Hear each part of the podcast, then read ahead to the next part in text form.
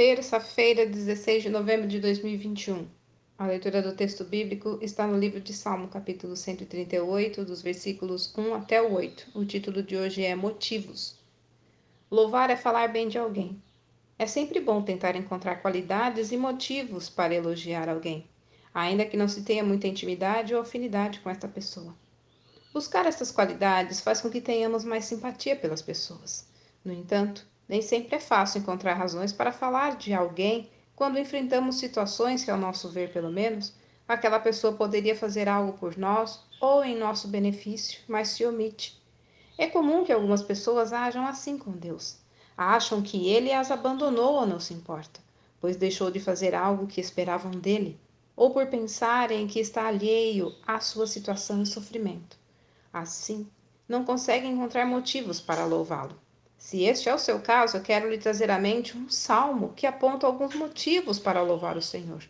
O seu amor, sua fidelidade, o seu nome e sua palavra, a ação como um salmista que teve, as promessas, os feitos, sua misericórdia e justiça. Em outras palavras, Deus merece ser louvado por ser quem é, por sua ação em nossas vidas e na história.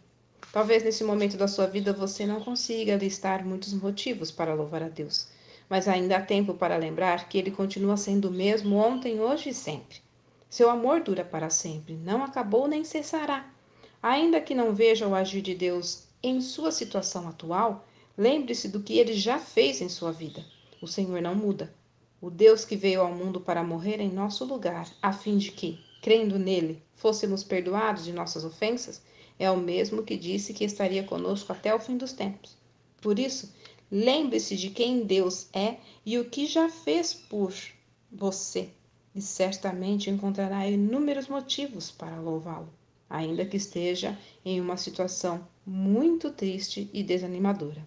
Olha, Deus nos dá inúmeros motivos para louvarmos a Ele. Quais você fará hoje? Reflita nesta mensagem. Texto retirado no presente diário da Rádio Transmundial, edição 24,